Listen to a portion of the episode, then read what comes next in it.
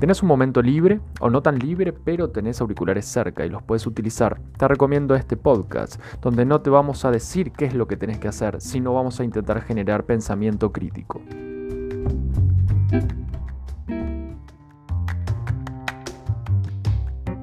Yo creo que muchas filósofas del feminismo y las ideólogas del género realmente tenían muchos, eh, muchos problemas a nivel emocional y mental, ¿no?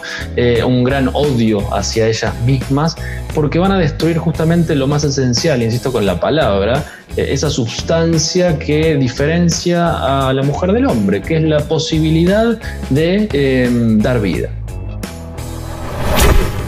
Saludo cordial de esta virtuosa comunidad. Estamos arrancando una vez más, domingo a las 23 horas, con un invitado de lujo que ya es habitual en, en este humilde hogar, que es nuestro amigo Pablo Cardoso, licenciado en psicología, creo que de las mentes más brillantes que tenemos hoy en Argentina.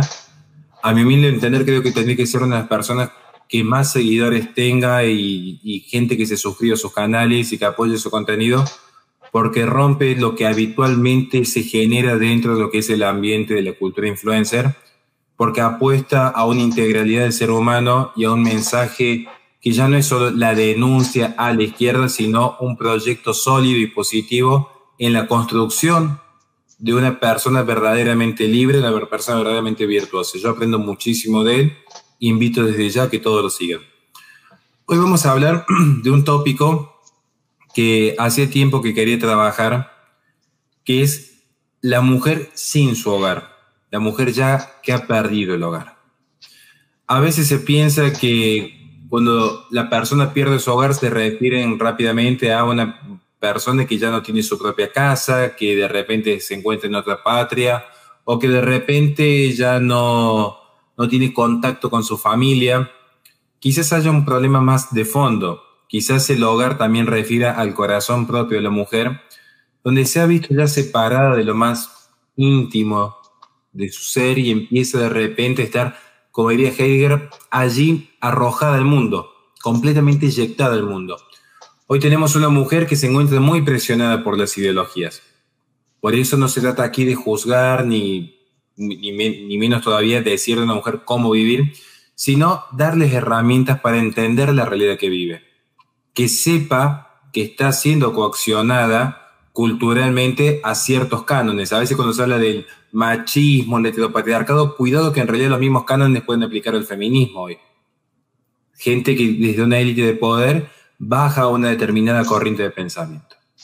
Por eso, bajo esta idea de la mujer ya sin su hogar y viendo cómo ataca el feminismo, ¿qué nos podría decir Pablo Caruso, licenciado en psicología, respecto a cómo se configura en este momento la psiquis de una mujer que se encuentra constantemente presionada, ya sea desde Netflix hasta cuando cursa una materia en la UBA, con un mensaje que en principio parece hasta contraintuitivo, decir que la mujer es exactamente igual que el hombre y por lo tanto debe comportarse exactamente igual que el hombre y por lo tanto no hay nada que la define en su identidad sino que va a ser de repente algún factor cultural a que determine qué es y cómo debe ser. Sin más preámbulos, profesor, muchísimas gracias por estar aquí.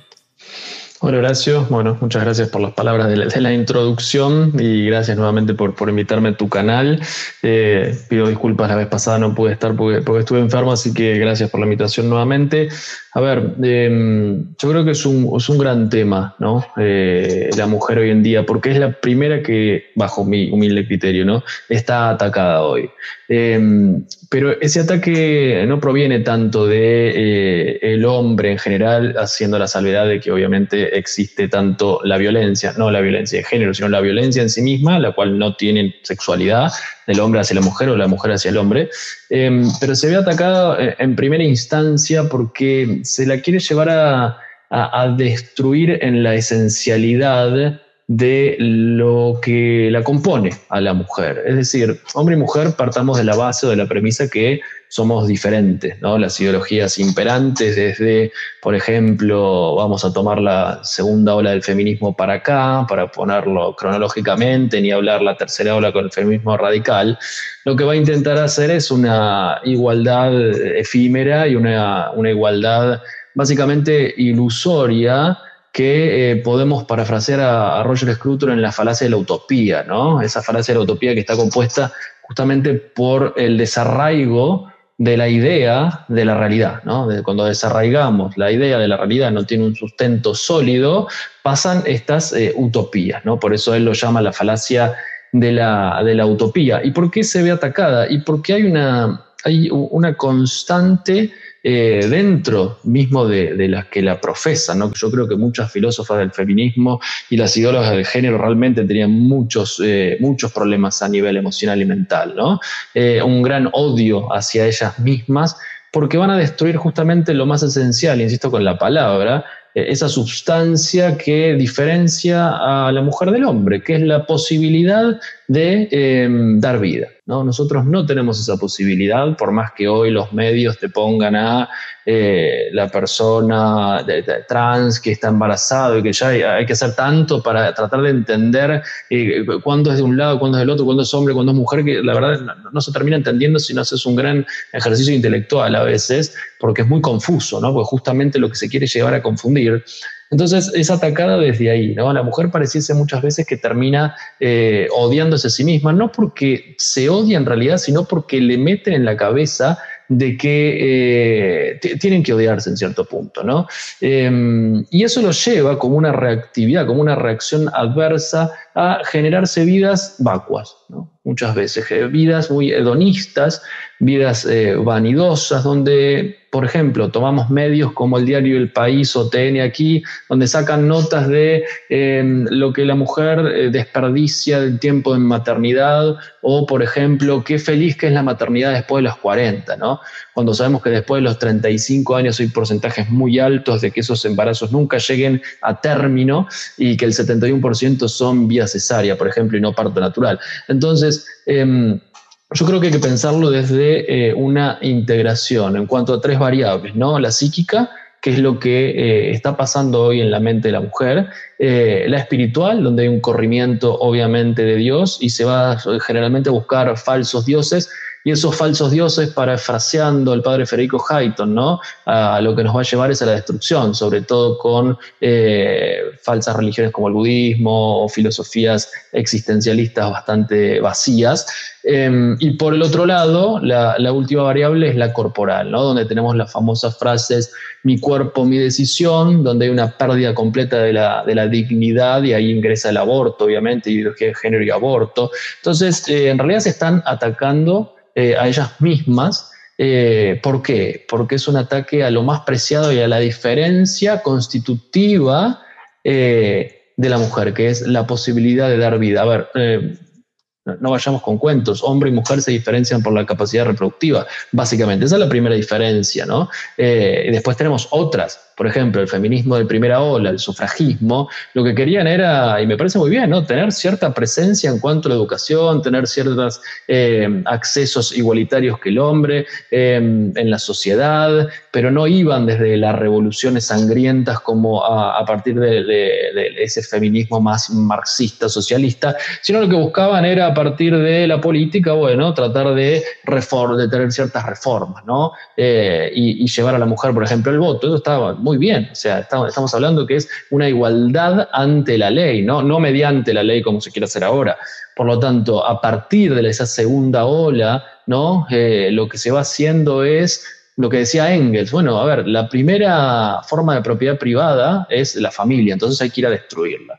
Eh, se van a plantear esta lógica de eh, opresor oprimido y esta lógica de proletario versus capitalista que lo van a poner en la familia. Bueno, el hombre, decía Engels, es el, eh, es, el burgués y la mujer es el proletariado, que vive completamente oprimida y lo que hay que hacer para que esto deje de ser así es romper la institución familia. A partir de ahí tenemos todo lo demás, ¿no? Podemos entender todo lo demás ya después con otras ideólogas como Simone de Beauvoir, Yolanda Firestone, eh, Millet, eh, podemos poner a Kolontai también, hay una una feminista soviética, ¿no? que decía que eh, la patria comunista iba a ser aquella que iba a educar y criar y alimentar a sus hijos. ¿no? Por lo tanto, ahí vamos viendo cómo se va destruyendo. Estoy tratando de hacerlo muy simplista, pero para entender cómo la mujer hoy llega a que a despreciar la maternidad, a despreciarse a sí misma, porque cuando desprecian la maternidad están básicamente despreciándose a sí mismas, a tener estas vidas que buscan la satisfacción placentera constantemente, la, carrera, los viajes, ¿no? las vestimentas vestimentas, el intelectualismo, entre otras. Em, y, bueno, es muy sacrificado, la verdad, tener un hijo. Recién fuera del aire hablábamos con Horacio de que lo peor que te puede pasar eh, es que se te enferme un hijo, ¿no? Eso es lo peor que te puede pasar. Después eh, todo pasa a segundo plano. Pero cuando uno no tiene un hijo, eh, lo peor que te puede pasar es, eh, ay, no, puedes sacar el ticket para irme a Barcelona porque subió el dólar. Es lo peor que te puede pasar, ¿no? O, cosas así, que no estamos diciendo que esté mal ni viajar ni nada de eso, pero hay un corrimiento eh, haciendo una analogía con la astrología, por ejemplo, que corre a Dios y pone un planeta que te dice lo que tenés que hacer, acá hay un corrimiento de las bases. Bueno, salimos de la familia como lo nuclear lo principal a eh, todas esas satisfacciones propias, vanidosas, que nos llevan justamente a que la cronología siga avanzando. Después muchas se dan cuenta de que realmente tenían el deseo de querer ser madres, pero porque consumieron mucha tele, muchos influencers, etcétera, decidieron que no y ven que no pueden. Y ahí después vienen obviamente los grandes negocios, fertilidad, etcétera. Traté de hacerlo lo más rápido posible para tratar de explicar un poco el inicio.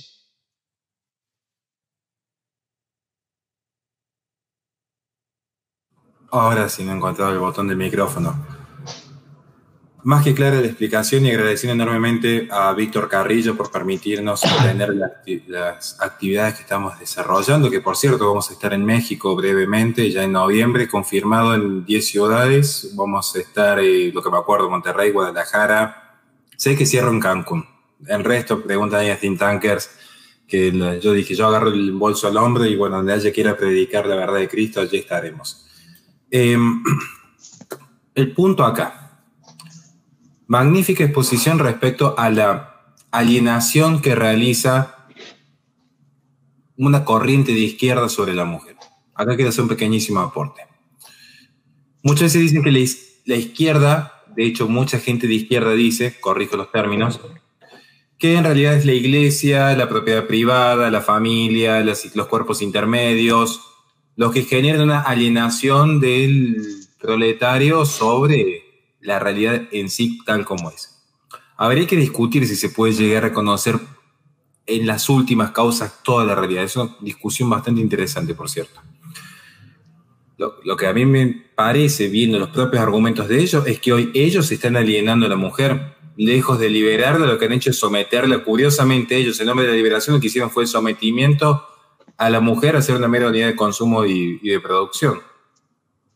Digamos, ellos la han materializado. Ellos que se quejan de la objetivización que realiza el machismo sobre la mujer en términos de ellos, lo que hacen es objetivizarla más que nadie, porque ya no la ven como un ser íntegro, cuerpo, mente y alma, sino que la reducen a su relación material. Es el gran vicio que tienen las ideologías materialistas. Bueno, todas las ideologías tienen su vicio, pero dentro del materialismo es el gran vicio es desconocer la forma, desconocer los trascendentales, los cuatro trascendentales del ente, y desconocer particularmente los modos específicos de ser, que los modos específicos de ser se imprimen sobre la materia. Los modos de ser se imprimen sobre la materia, pero no son la materia. Digo esto porque he visto que hay mucha gente que habla de marxismo cultural. Mire, el marxismo cultural es un término muy simple de utilizar, yo lo entiendo, respeto lo que lo hacen, porque es una forma didáctica de enseñar. Y yo creo que el que habla de marxismo cultural es muy didáctico, se da a entender y esto es un, es un bien, darse a entender. Ahora, filosóficamente decir marxismo cultural es una contradicción de principio a fin, por donde se mire. no, no, resiste un debate filosófico porque no es aplicable. ¿A qué voy con esto? Que hay que empezar a cuidar un poco más el concepto fundamental de forma y no quedarse en la materia. Digo esto como una autocrítica del espacio de derecha que a veces reducen que es vida desde la concepción como si solo la materia fuese el concepto de vida. Y si vamos a un debate serio habría un problema ahí si reducimos todo lo material.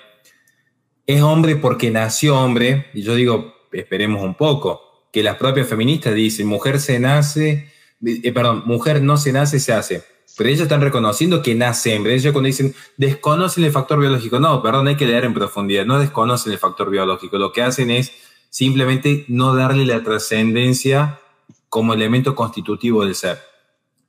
Ahora, lo que hay, que evitar son los vicios, o sea, porque si nos quejamos de que la mujer no se, no se nace, decimos, no, si se nace mujer, yo digo, bueno, a ver, no por criticar el idealismo voy a caer en el materialismo. Se nace y se hace. Es un amalgamamiento. A mí no sé mi postura, además esto de discutir, estamos hablando de filosofía, en filosofía es donde más verdades trascendentales hay, donde más se discute, y de hecho donde más conocimiento falseable de qué es la ciencia, se discute menos. Estas son las paradojas que se generan.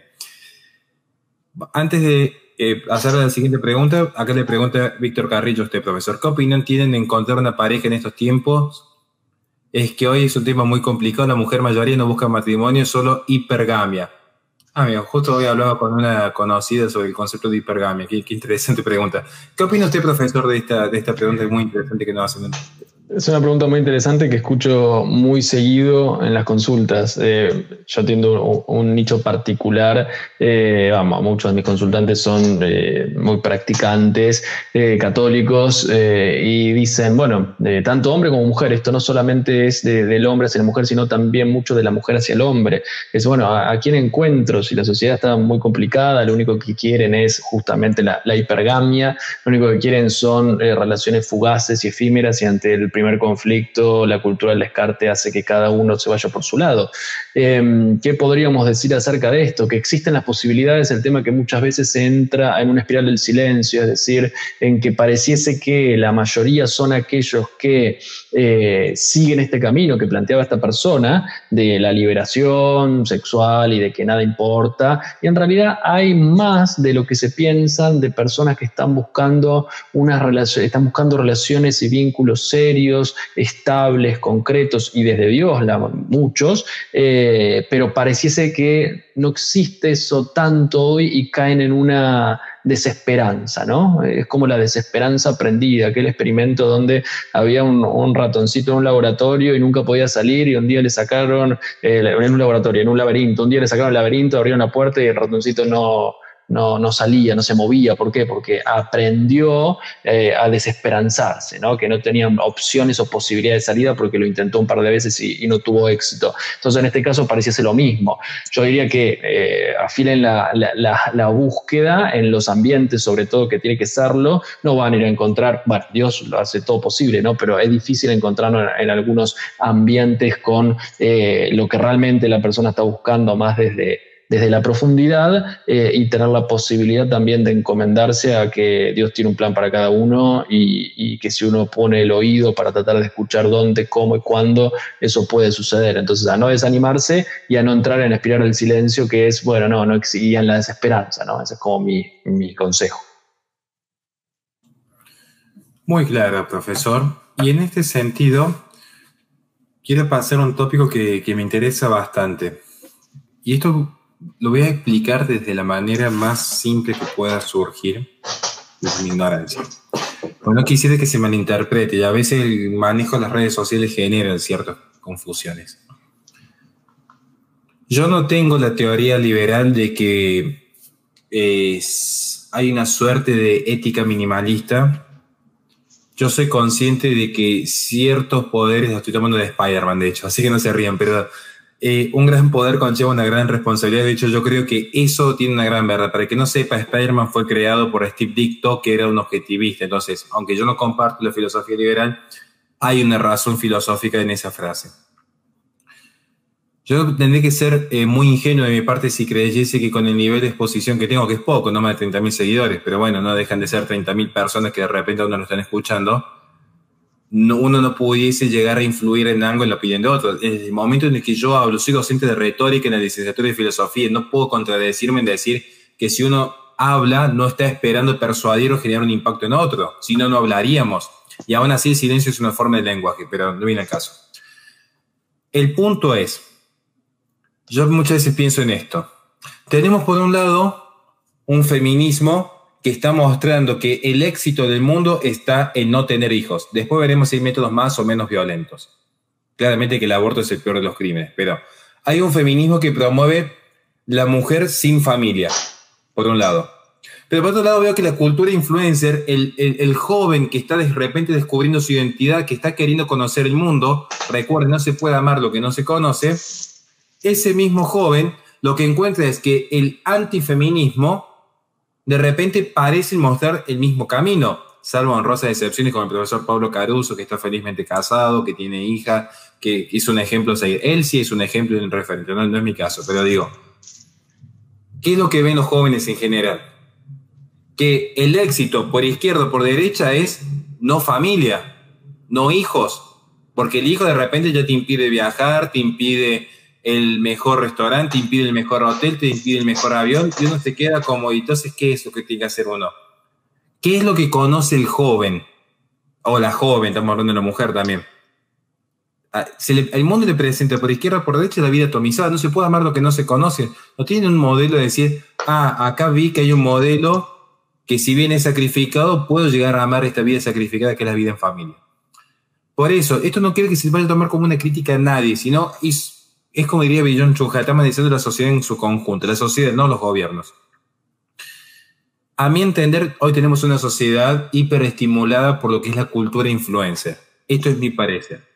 La podemos discutir. Y como lo estamos discutiendo, me gustaría conocer la postura de, de usted, profesor, como psicólogo, tanto en su práctica como en su teoría, de si acaso realmente la cultura influencer no estaría ayudando en algún punto a lo que es la cultura de la antinatalidad? Esa sería la pregunta concreta a usted, profesor. Sí, estoy eh, completamente de acuerdo y también eh, tomo tus palabras que fueron hacia mí, ¿no? De que uno intenta hacer un ejemplo, bueno, vos también sos un ejemplo, Horacio, con tu familia y con todo lo que haces. Em, a ver, sí, la cultura influencer de hoy lo que está haciendo es una suerte de reforzador sintomático, hablando en la jerga, eh, de aquellas personas que tienen ciertas, eh, por ejemplo, inseguridades, vulnerabilidades, habilidades emocionales, y lo que encuentran en estos eh, ídolos es básicamente la propia proyección. Es decir, a ver, ¿qué, dice Byung Chun Han del narcisismo? Bueno, el narcisismo es aquello que no hay un límite, o hay un límite muy difuso entre yo y un otro, porque el otro se convierte en una proyección mía. Entonces veo sombras mías por todos lados, es decir, la alteridad básicamente se ve eliminada. La alteridad, es decir, al reconocer el otro por el otro mismo, se ve, eh, se ve eliminada. ¿Y a qué voy con esto? La persona hoy día, que se ven muchas crisis existenciales, sobre todo entre los 25 y 35 años, podríamos poner rango etario donde se ve mucha crisis existencial. Después, obviamente, va a haber por fuera de la campana de Gauss otras, ¿no? Pero estamos hablando de, una media. Eh, uno encuentra eso y el influencer, eh, porque hoy tenemos a un clic de contacto con absolutamente lo que quiera, desde una hiperinformación hasta encontrar videitos de TikTok o lo que sea, que son personas que me dicen básicamente lo que piensan y lo que es exitoso. Y eh, el éxito en las redes sociales aparentemente se mide por la cantidad de seguidores. Yo ayer subí una historia de una barbaridad de este cantante ¿no? residente que lo que hacía era adoctrinar, por lo que se veía ¿no? la imagen de video, junto a su hermano sobre eh, hasta blasfemias, ¿no? Bueno, Dios es tal cosa, lo otro. Entonces yo la reflexión que ponía es la cantidad de seguidores es inversamente proporcional a lo que las personas tienen en la cabeza, a los seguidores que tienen en la cabeza. Es decir, a mayor cantidad de seguidores tiene esta persona, menor cualidad eh, intelectual y espiritual tiene la persona. ¿Por qué? Porque en este vacío que hablábamos antes, bueno, lo voy a llenar, hablando mal y pronto, con estas opiniones o bajadas de línea que muchos están obviamente pagos y muchos están bajo ciertas agendas y eh, monetizados. Entonces, claro, bueno, tal persona tiene tantos seguidores, debe ser, ¿no? Falacia de autoridad, debe, debe ser importante. Entonces, claro, me lo dijo Netflix, me lo dijo Disney, me lo dijo Lali Espósito, me lo dijo no sé quién, eh, y eso debe ser correcto. Y ahí entramos en otra variable, que es la del pensamiento crítico, la posibilidad de pensar acerca de aquello que estoy recibiendo. Bueno, cuando tenemos, por ejemplo, un consumo global en el mundo de 6,54 horas de tiempo de Internet y de pantallas, ¿no? Em, ¿Qué hacemos con eso? Bueno, recibimos información pasivos, como diría Giovanni Sartori, no era la posibilidad de simbolizar, de abstraer, de sintetizar, no, recibimos. El cerebro no trabaja. A ver, cuando uno, cuando uno está consumiendo información o imagen, el cerebro no está trabajando, el cerebro está en estado de reposo. ¿Por qué? Distinto cuando uno lee, está sintetizando, simbolizando, pensando, eh, sacando, ¿no? Desde pensando hasta casi silogismos, un montón de cosas. Bueno, cuando uno consume información, eso no pasa. Entonces, como el cerebro ahí está aplanado, no hay la posibilidad de hacer operaciones cognitivas, y yo encima idealizo, es decir, pongo en esa persona la verdad, la sabiduría, pongo el éxito. Bueno, tiene, ¿cómo se mide el éxito hoy? En seguidores, en dinero y en aparentemente la libertad de acto que tienen estas personas. Como decía una influencer, entre comillas, eh, hace unos días, bueno, estaba, me, di cuenta de que me callaba que me gustaban las mujeres, si era una mujer esta la que lo decía, ¿no? Entonces, ¿eso qué va haciendo en, en la cabeza de, sobre todo, los jóvenes de hoy en día o los adolescentes. Bueno, lo está diciendo tal, debe ser así. Entonces yo me empiezo a cuestionar. Eh, Eric Erickson va a hablar de las etapas vitales y justamente entre más o menos los 16, 17 y 24 le dice que eh, se rigen por el orden ideológico. Y en el orden ideológico entra justamente la cultura de influencer. Y obviamente hoy los influencers que tienen la mayor cantidad de seguidores, eh, midiendo el éxito como la cuantía de los mismos, son aquellos que no tienen ni nuestros discursos, salvo excepciones, ¿no? Dentro de nuestro ambiente, como, sé, Agustín vos mismo, no sé, que tenés un montón de seguidores, yo no soy el caso, obviamente, porque el discurso no es eh, ni políticamente correcto, ni muchas veces eh, escuchado a mí dentro de los ámbitos religiosos, la mayoría de las personas que conozco me ha dejado de seguir, por lo que digo en las redes sociales, porque no es políticamente correcto, porque no es querer, no, hay no se quiere escuchar que, por ejemplo, es una contradicción en sí mismo, hablando aristotélicamente, que un católico no puede ser abortista. O sea, no se quiere escuchar, por ejemplo, eso, ¿no? Eh, entre otras cosas. Por lo tanto, la cultura influencer influye, ¿no? haciendo una redundancia, muchísimo en la mente de las personas hoy porque no está la posibilidad de abstraer y criticar y pensar sobre aquel discurso que estoy recibiendo. Lo tomo como una verdad, lo genero dentro de mí como una premisa de vida y voy eh, pasando de la potencia al acto, podríamos decir, a hacer esa consecución de lo que me están bajando. Por lo tanto, ¿qué hay que hacer? Empezar a apagar un poco las pantallas, a pensar un poquitito más, a formarse eh, eh, en diversos temas, a entender cómo funciona el mundo hoy día, eh, y ahí va a haber por lo menos la posibilidad de pensar de, bueno, lo que está diciendo, ¿es cierto? ¿No es cierto? Y no tomarlo como una verdad absolutizada como consecuencia de mi idealización de aquellas personas que son para el mundo hoy completamente exitosas. Ahora sí yo vamos a pensar que no lo son, creo, eh, pero para el mundo son completamente eh, exitosas. Por lo tanto, eh, la cultura del, influencer hoy es muy importante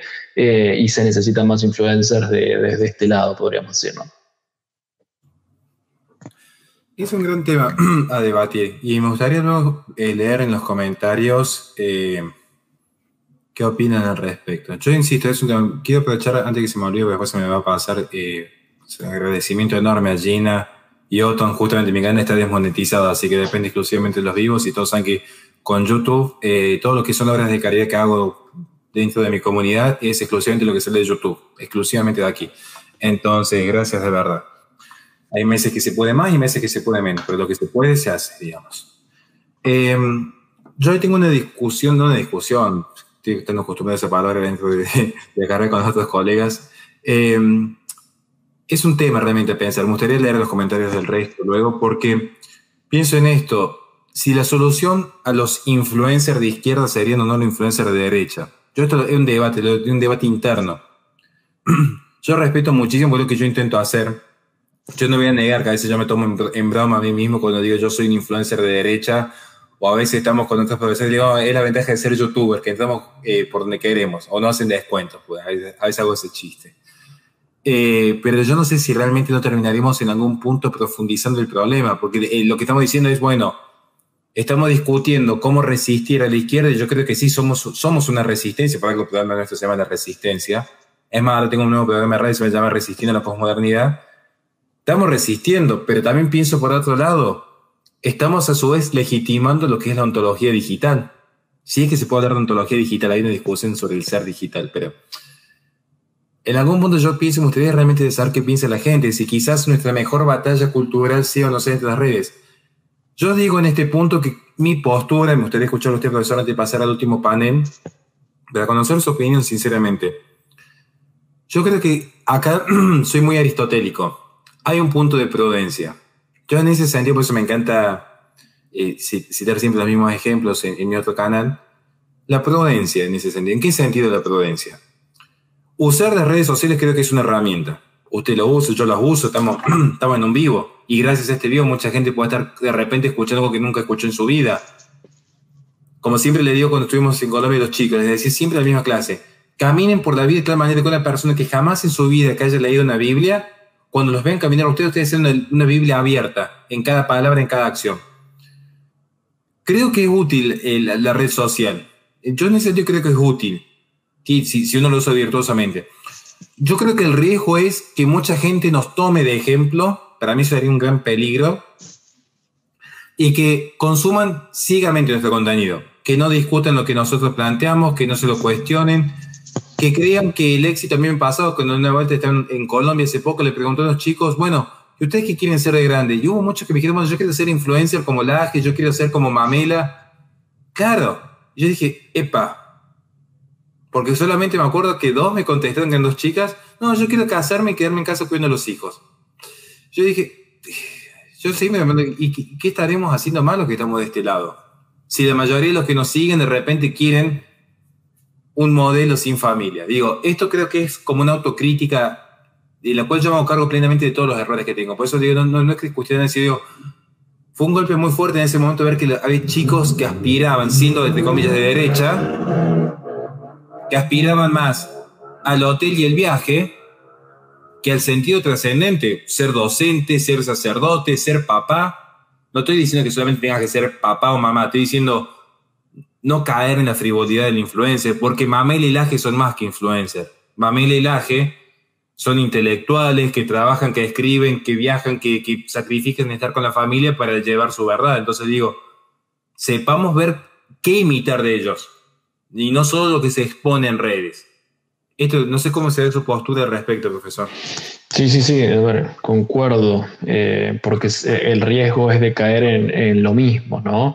Em, si, se siguen los mismos actos que los influencers que están, vamos a ver la, famosa grieta, del otro lado, y sí se va a tender a idealizar a, muchos, ¿no? Eh, nombre propio X, em, porque, bueno, mira qué bien que hace, mira cuánto viaja, las conferencias y los libros, mil conferencias por día, las charlas, los talleres, eso todos lo vemos en las redes sociales con personas, pero lo que cambia es la, la génesis, ¿no? Eh, la sustancia. ¿Cuál sería la misión que hay por detrás. la misión del influencer eh, X que lo que hace es decir, no seas madre, como el otro día salió una, una chica que tiene como eh, 80 mil seguidores en TikTok y puso un decálogo de por qué no ser madre, ¿no? Eh, porque tengo traumas emocionales, porque lleva, no puedo viajar, porque no puedo terminar mi carrera, un montón de cosas ponía.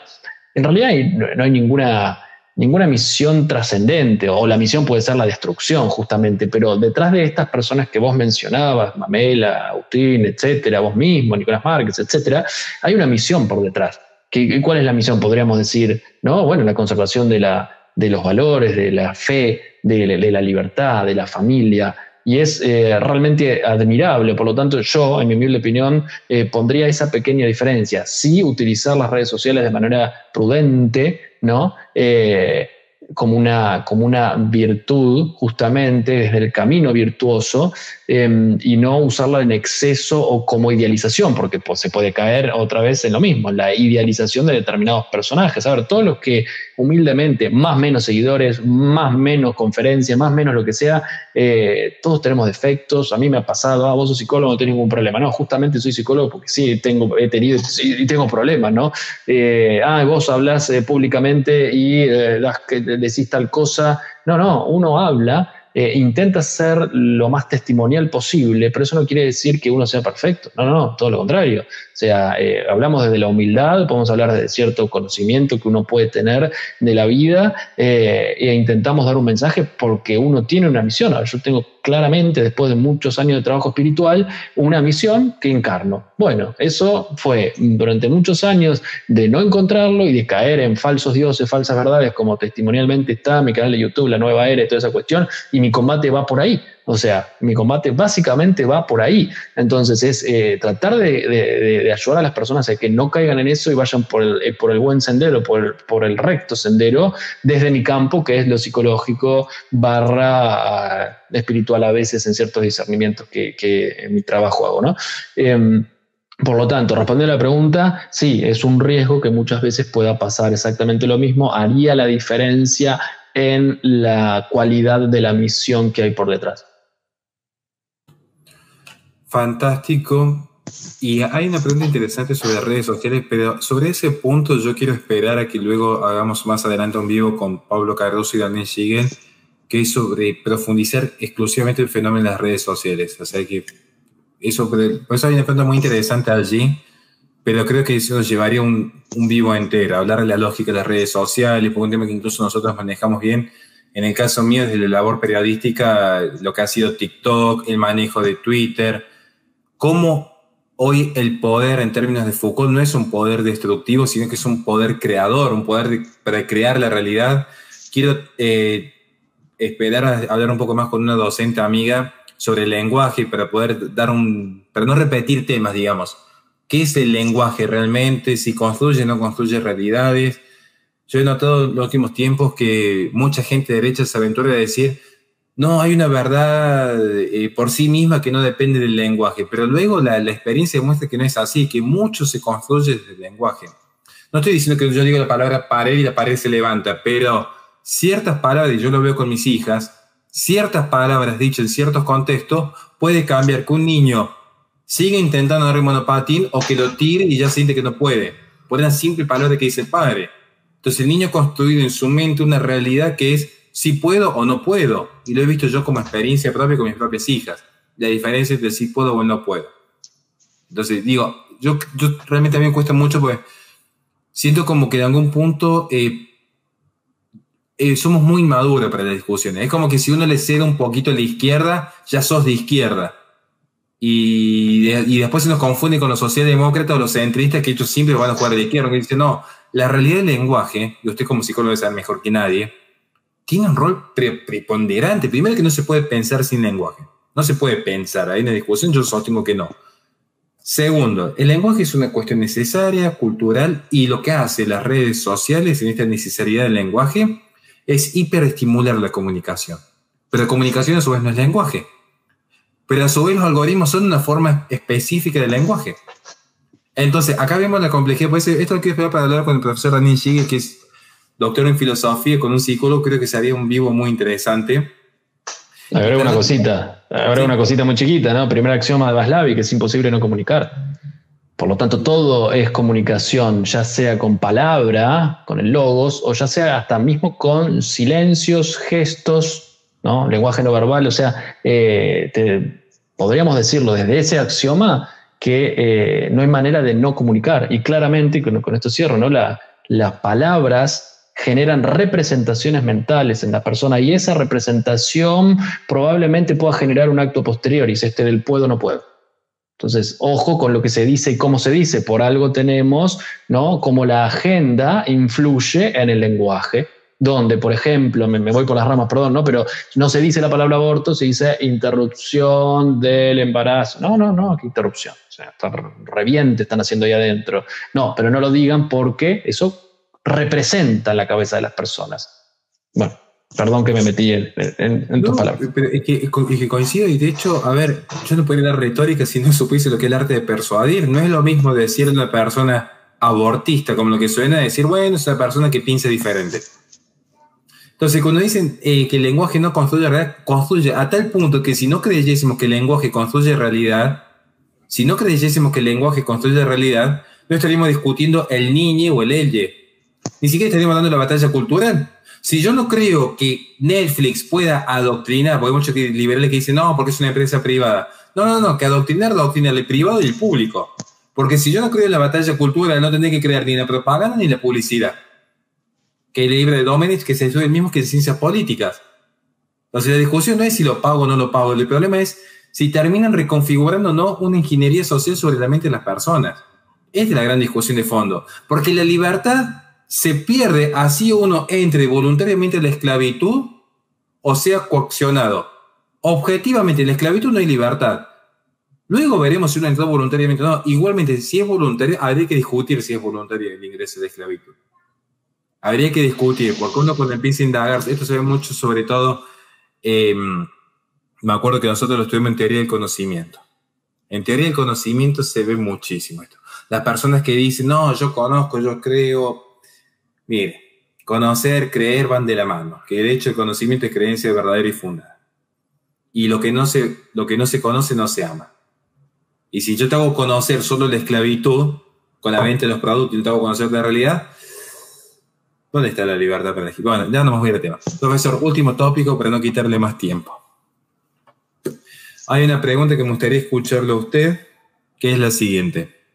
Cuando se habla de la mujer sin hogar, a veces se habla de que pareciera ser que la mujer está llamada a ser madre. Una forma de conceptualizar mujer, una forma de conceptualizar mujer es aquel ente orgánico perteneciente al género humano que alberga la potencialidad de engendrar vida y llevarla en su interior. Un concepto muy rápido, mujer. Ahora, hay muchas mujeres que no son madres porque han decidido llevar una vida religiosa, que no son madres porque simplemente no pueden porque la naturaleza así lo dispuso, porque han tenido la pérdida de embarazo, porque han sufrido algún trauma, porque han tenido millones de factores. Es una evidencia que no todas las mujeres pueden ser madre o quieren ser madre. Entonces, pero a su vez tenemos que hay toda una ideología por parte del feminismo, pero que a su vez va acompañada de otras ideologías, una corriente muy particular del liberalismo, pensemos Gloria Álvarez, una corriente muy particular del transhumanismo, una corriente muy particular del animalismo, que incitan a no ser madre, incluso sin depender del aborto, simplemente rechazar la maternidad. No se falta que aborten, no, no, no tener hijos es el punto.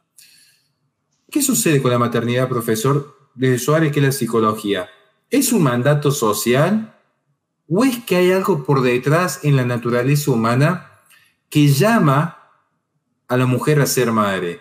¿O será un poco de ambas? Bien, a ver, desde lo estrictamente de mi disciplina, como mi disciplina es muy zurda en cierto punto, eh, te van a decir que, no, bueno, sí, es la decisión de la mujer y está bien porque sigue determinadas eh, ideas o objetivos en la vida y la maternidad es una traba. Y bueno, y muchas veces muchos psicólogos van a, van a van a apoyar esto y lo van a potenciar, sobre todo eso lamentablemente en mi campo pasa muchísimo. ¿Cuál es mi postura? Que no forzosamente tiene que ser la correcta, yo digo cuál es mi postura. Mi postura es que crecer y multiplicados, ¿no? Es decir, em, si nos basamos en, las verdades, en los axiomas que uno, que uno profesa, eh, no porque la mujer vaya a ser una máquina de reproducir, pero a lo que vamos es que es intrínseco a la naturaleza de la mujer y a su constitución antropológica y psicológica la posibilidad de albergar vida y darla. Eh, en psicología se habla mucho del vacío y de la falta, ¿no? Eh, aquella falta que la falta constitutiva del sujeto, tanto para hombre como para mujer, pero en la mujer particularmente se ve desde, eh, desde, esta, desde esto que estamos hablando, ¿no? de la posibilidad de esa, de esa posibilidad divina, casi no de albergar vida, es un milagro, eso, es un misterio, eh, más allá de que la ciencia lo pueda explicar, obviamente, ¿no? pero eh, por default, de fábrica, estamos eh, estamos formados así y, y, yo creo que es un gran don que la mujer tiene y que es aprovechable. Cuando no es aprovechable es cuando muchas veces hay conflictos emocionales, cuando hay ideologías imperantes de por medio, cuando uno no quiere, porque tuvo una vida difícil, no quiere vivir, no quiere que otro viva, es hasta altruista, ¿no? No quiero que otro viva lo que uno vivió. Lo escucho mucho, son los relatos de las mujeres que a veces llevan lamentablemente al aborto, ahí no está el altruismo, pero desde la idea previa es, bueno, quiero hacerle un bien al otro, después se confunden en los medios. Em, porque los medios serían otros, ¿no? Trabajarte bien espiritualmente, psicológicamente para estar sano y después poder cuidar lo mejor posible, aunque todos somos, eh, todos fallamos, no somos, no somos perfectos. Por lo tanto, mandato social, puede haber algo del mandato social si querés, eh, no, o sea, no del mandato social de la actualidad, sino más de una sociedad, vamos a hablar premoderna, por así decir, que estaba ligado obviamente a la cultura a lo trascendente, era una cultura del cielo, era una cultura de la tierra, podemos decir, donde estaba el orden puesto en Dios, ¿no? Una sociedad teocéntrica. Después, bueno, con la modernidad, la ilustración, etcétera, y el, el posmodernismo vamos a caer eh, en este nihilismo, básicamente, que lo que se quiere es la propia satisfacción, insisto con esto, eh, ponerse a uno como el centro, ponerse a uno como una suerte de homo deus y en el caso de la mujer eh, anular la función de, que nos da diferencia del hombre porque, bueno, es mucho sacrificio, es mucho trabajo,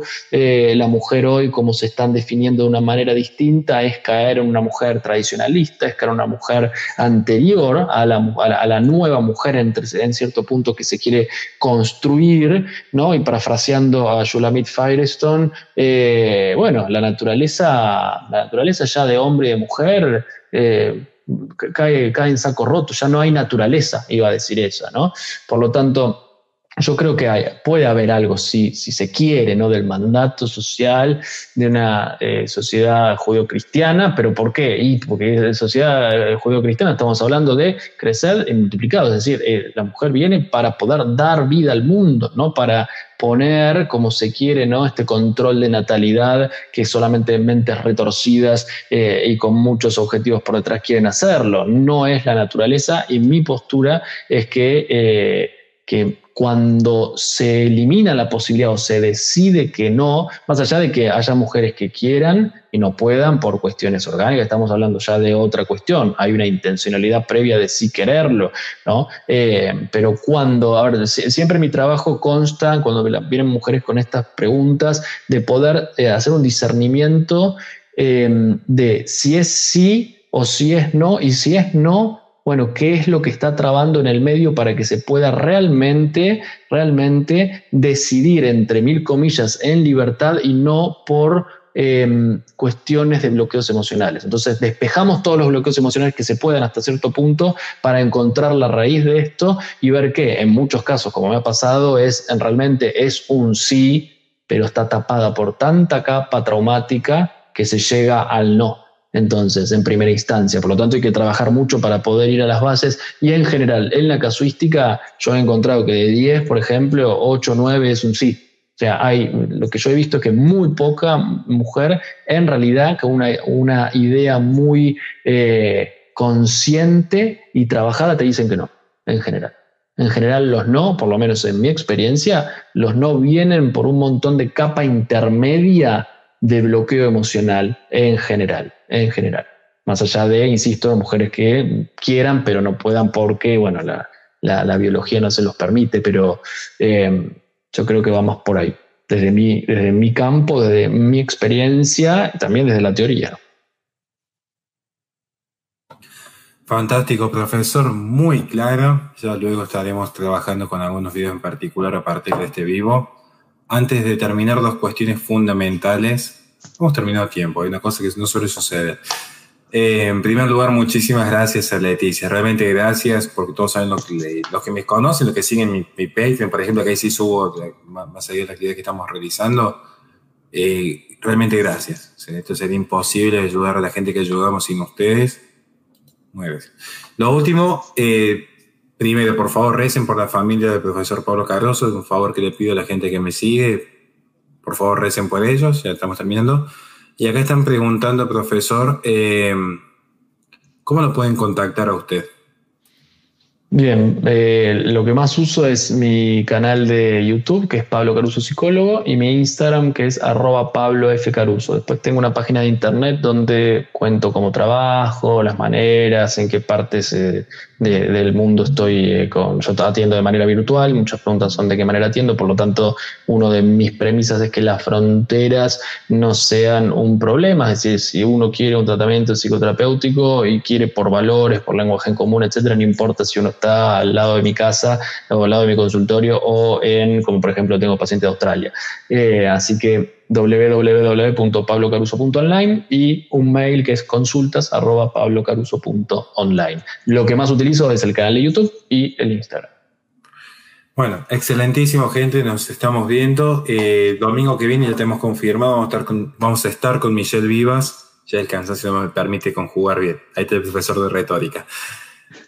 Domingo que viene estaremos con Michelle Vivas, científica, doctorando ya en Europa, uno de los currículos más brillantes que he visto en mi vida. Fue una de las docentes que tuvimos en el primer curso que hicimos con la Resistencia Radio, que por cierto fue un éxito, muchas gracias hablando sobre el alarmismo climático y los grandes vicios cientificistas que hay en las investigaciones. Y va a ser un vivo de un altísimo contenido a nivel científico. Vamos a tratar de hacerlo lo más comprensible posible, quédense tranquilos. La idea es que justamente hacer un trabajo de divulgación, entonces tratar de demostrar cuántos elementos erróneos hay en los discursos hegemónicos en torno a la Agenda 2030 el último mensaje es que ya está confirmada, eh, ya, está confirmado solamente que Pablo Muñoz me va a entregar el prólogo esta semana, sino que a su vez ya hemos cerrado un acuerdo muy interesante de una gran ayuda con la gente de Think Tankers en México, así que vamos a tener una distribución lindo en México y, y vamos a poder traer los libros para Argentina y el resto de América Latina.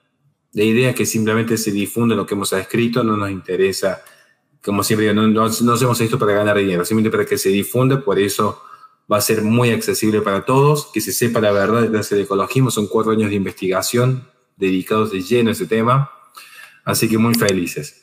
Nada más, gente, por favor recuerden, recen por, por, Pablo Caroso y su familia. Nos vemos mañana en twitch.tv barra la resistencia de 6 a 9, el programa radial que tenemos. Y atentos, vamos a tener un vivo especial durante la semana, eh, anunciando nuestro próximo programa radial también. Va a ser más, más editorial ese programa en particular, pero vamos a ver qué se puede aprender. Nos vemos, gente, y bendecida semana. Hasta luego.